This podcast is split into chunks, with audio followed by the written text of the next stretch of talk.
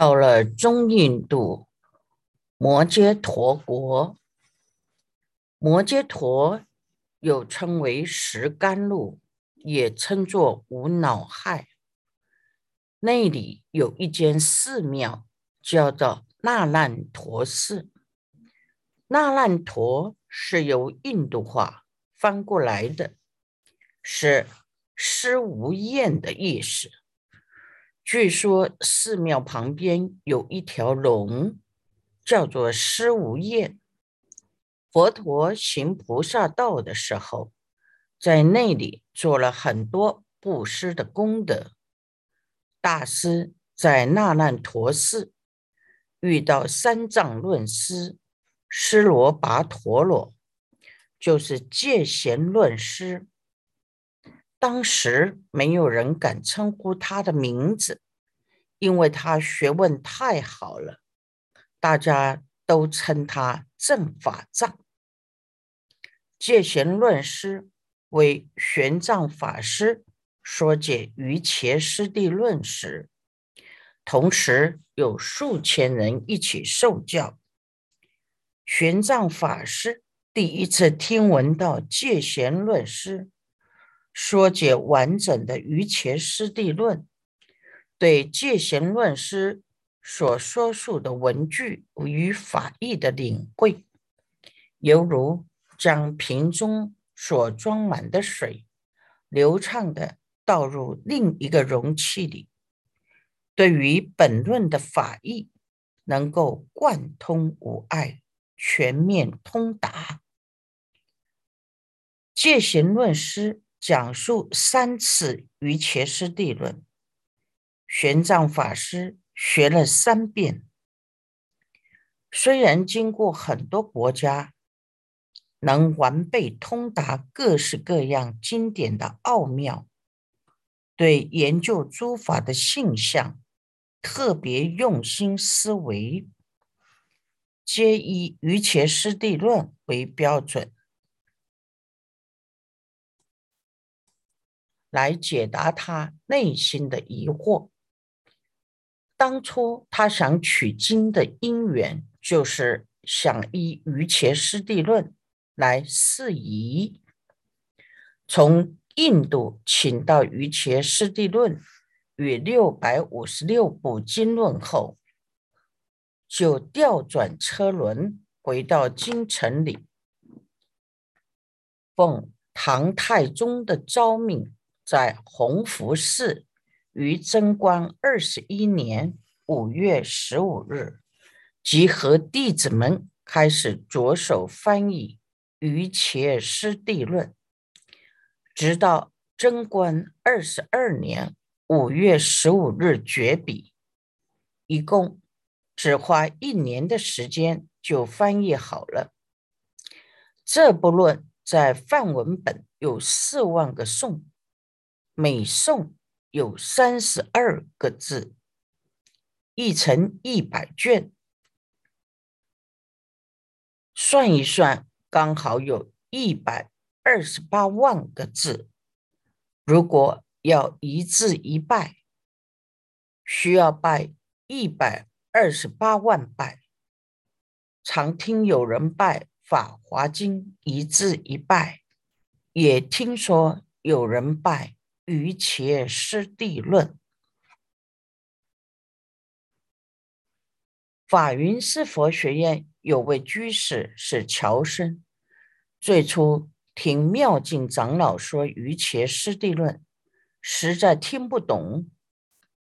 因他在国外长大，学习的是英文，听不懂很辛苦，还是勉强逼迫自己继续听。听久了，终于有进步了。但听到卷三十六真实一品的时候，怎么都听不懂。于是每天中午不睡觉，拜《瑜伽师地论》的真实一品，一句一拜，每拜下去就思维那个道理，想通了再起来。他把午睡的时间。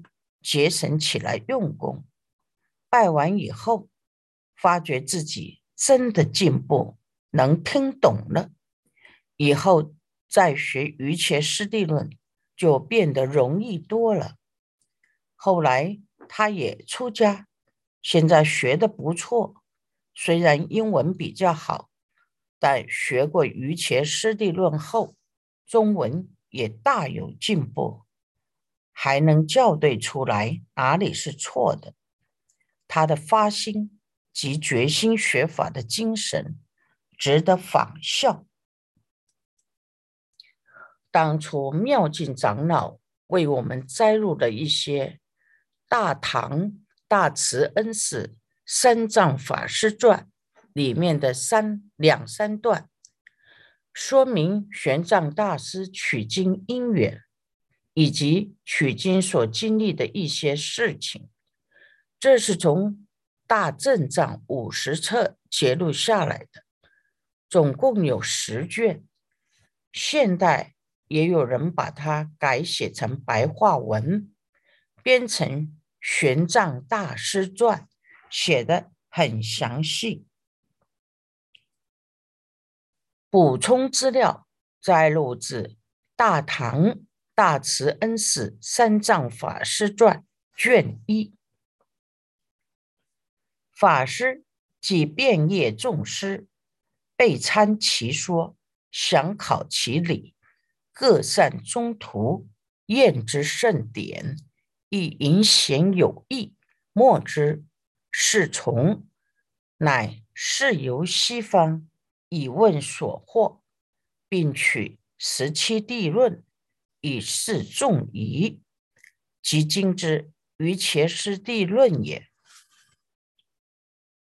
玄奘大师非常好学，一出家就向很多法师求法，只要有一技之长的，就拜对方为师，向其学习。据说在前往印度沿途当中。如果有居士学习很好的，他也跟着学。只要谁有特长，他就向对方学。有一次，他为了破外道论，还跟外道学习。那个外道本来辩论输给玄奘大师，大师要拜他为师学外道论。他说。这样不好，你都已经是法师了，我若说给你听，对你或你的徒弟们不太恭敬。我半夜再说给你听好了。玄奘大师说也好，半夜就听那个外道说，说到天亮。外道把论说完以后，他就以外道说的内容。造了一部一千六百颂的破恶见论。大师非常谦虚，参访很多法师，听闻这些法师说法之后，都能全盘领受，还会详细考察这些法师们说的法义与道理。这些法师们。各有各自所擅长专精的领域、宗旨与途径，他们的修行法门都不一样。大师也都仔细拿来和佛教的圣典比对，发现他们说法有的是隐说，有的是显说，所强调的地方不一样。不知道谁的说法才对。莫知侍从的“侍”是破音字，念“敌”；一般国语念“侍”。其中最大的一个疑惑就是“现藏”和“当藏”。佛性是现在就有了，还是当来才有？世谦菩萨的《十地经论》传到中国后，当时的论师流传《十地经论》，也有一些争论，其中有两位法师，一位是菩提流支，是属于象州北道，认为阿赖耶识有真妄两义，一切法是从阿赖耶识所生，将来才能够成佛，属于当场。一位是象州南道热那摩提，认为阿赖耶识全部都是真心，真如法性，能生一切法。现在就有常住真心，属于现常。当时就有这个问题，现在是常住真心呢？还是阿赖耶识也有真妄二义？玄奘法师对这个问题不能回答，觉得有疑惑，不知道谁的主张对。勒那摩提和菩提流支都是从印度来的法师，他们两位意见不同。皇帝请他们翻译时，一个在东院。一个在西院翻译好了以后，再由他们的徒弟里面一位慧光法师将两位法师的译文比对整理成一册。他们的意见不同，玄奘大师向他们学习，不知道哪一个说法才是正确的，就决定到印度去。希望取得十七地论来解除心里种种的疑问。于前师地论以十七地为宗旨，故又名十七地论。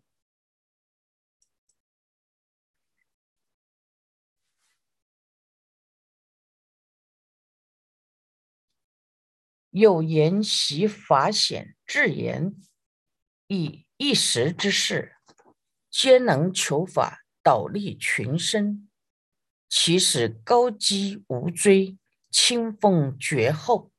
大丈夫会当继之。玄奘大师认为，从前第一个去西方求法的法显大师与智严大师。也是当时一代高僧，他们都能为了众生去求法，开导利益众生。我怎么能够使他们清亮的风骨、高尚的宗基没有人继承而断绝呢？我是大丈夫，应该要继承他们的高基和清风一致，追求佛法的真理。继续弘扬佛法，法显和智严大师的传也是在史传部大正藏五十册里有记载，可以去阅读，很精彩的。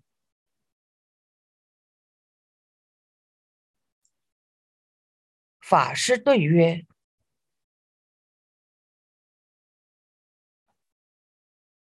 葬桑子洛阳少而慕道，两经知法之将，无主一义之争，无不复及从之，穷其所解，对唱谈对阳谈论，以舔为时中，欲扬己修明，岂列谈越东皇也？然恨。佛化今有不周，亦有所缺，故无贪性命，不但兼为，是往西方尊求以法。玄奘大师经过玉门关时，守关的将军王祥希望他不要到印度取经，告诉大师说那里很危险。去的人多半有去无回，你还是留在我这里，或者到敦煌去。我的兄长在敦煌那里很富有，可以护持你。”玄奘大师回答他：“我的家乡在洛阳，年少十一岁时就仰慕佛道而出家。三就是桑树，子就是子树。中国有很多桑树和子树，很容易生长。桑子就是家乡的意思。”京城里知道佛法的这些法师、老师们，两京是指长安和洛阳，将就是老师。只要在两湖、四川一带，吴是湖北或湖南那一带，蜀是四川。凡是有专精一部经论的出家众，我没有不诚心求法。穷尽对方所了解的，通通把他们学过来。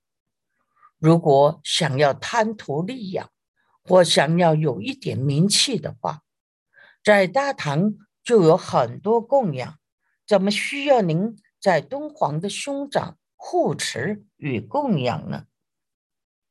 可是我心里有遗憾，佛的经典传到汉地。有不完整的地方，导致义理有所缺乏，因而不敢贪图性命，也不惧为艰难危险，发誓到西方印度去，希望求得佛陀的遗法。如果您一定要拘留，就随您处罚好了。藏。发誓不向东移一步，而不负当初的志愿。玄奘大师积极进取的学法精神，确实令人敬佩。他在中国学了许多大小圣经论，对于佛法的对答、阐扬、谈论、演说，少年时就已。成为当时人所敬仰的对象，名声远扬。田是谦虚之意。玄奘大师有了愿力以后，就跟着自己的愿力走，碰到什么困难都不改变初衷，是一位很有风格、很有骨气的大师。去甚时遥，异类差喘，遂使双灵一位之子，分成当县二长。大圣不二之中，悉为南北两道，纷纭争论，凡数百年，率土怀疑，莫有降绝。玄奘大师时代离佛陀灭度大约一千年左右，佛法流传的法义品类有很多的偏差与错误。双林就是涅盘，佛陀在双林树下涅盘，涅盘的法义应该是同一法位的，不应有这么多的错误。与不同的争执，阿赖耶识是真妄合合，还是全部是真心呢？佛性到底是当场还是现场？大圣的不二、同一、宗旨分成南北两道，所代表的地论师，难道？是象州的勒那摩提，北道是菩提流支，他们有许多争论。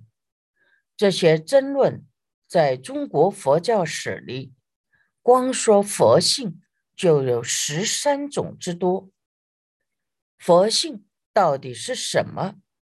有说佛性就是五蕴，有说是理性。有说心就是佛性等诸多说法。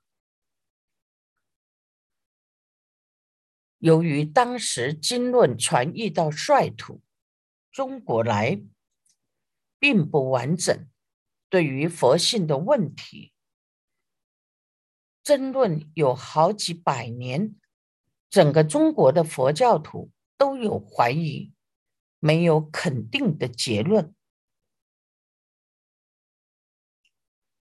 玄奘树因有庆，早遇之门。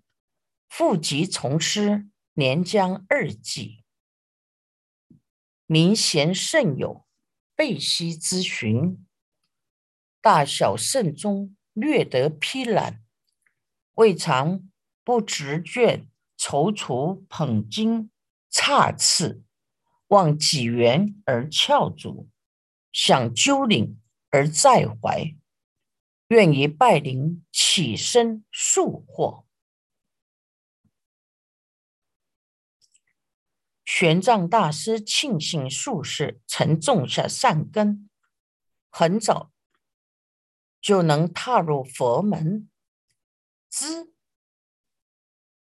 就是黑色，知数二众是指出家和在家二众，知门是指佛门。出外求学将近二十年。心里有很多疑惑，想要解决。对于有名望、具贤德、殊胜功德等诸善知识们，都能向他们咨询、请问佛法的义理。对于大圣和小圣的宗旨，也都能够批览阅读。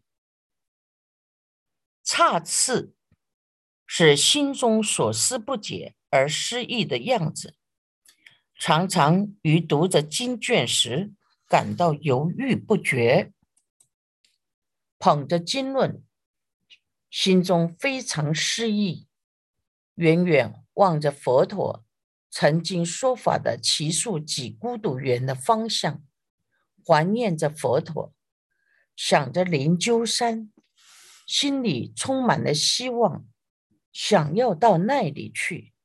希望能够到那烂陀寺向大善知识学习，来启发解答长久以来的疑惑。为了解疑，到印度去取《十七地论》。这一段是补充他要去印度的一个缘起。补充资料摘录指大唐。大慈恩师三藏法师传卷二。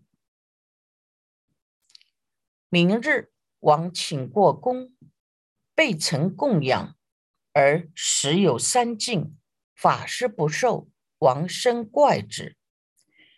法师报此见教所开，而玄奘所学者，大圣不尔也。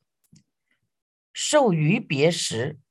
石器过城西北阿舍里而寺，唐言其特也，是木叉渠多所著寺也。渠多礼事贤敏，彼所终归，游学印度二十余载，虽涉重经而声名最善，王及国人贤所尊重。号称独步，途中经过屈之国，屈之王请他到宫里面，准备了很多佳肴给他吃。菜肴中有三净肉，指眼不见杀，耳不闻声，闻杀不为我杀之肉。玄奘法师不受此食。屈子王很奇怪，问：“你为什么不吃肉呢？”玄奘法师回答他：“小圣教见教的人才开源吃肉，我学的是大圣，大圣发慈悲心，绝对不杀生，不食肉，所以我不能吃你的食物。徐子王就叫人赶快撤换成素食水果给他，他才接受供养。饭后到城市西北的阿舍里尔寺，唐语称奇特寺，却拜访此地著名的木叉渠多法师。木叉渠多所学的知识道理。很丰富，反应很敏捷。游学印度二十多年，也读过很多经论。最擅长的是在文字学、音乐学、音韵学方面的声名。屈之王与屈之国的人民都很尊重他，称他独步。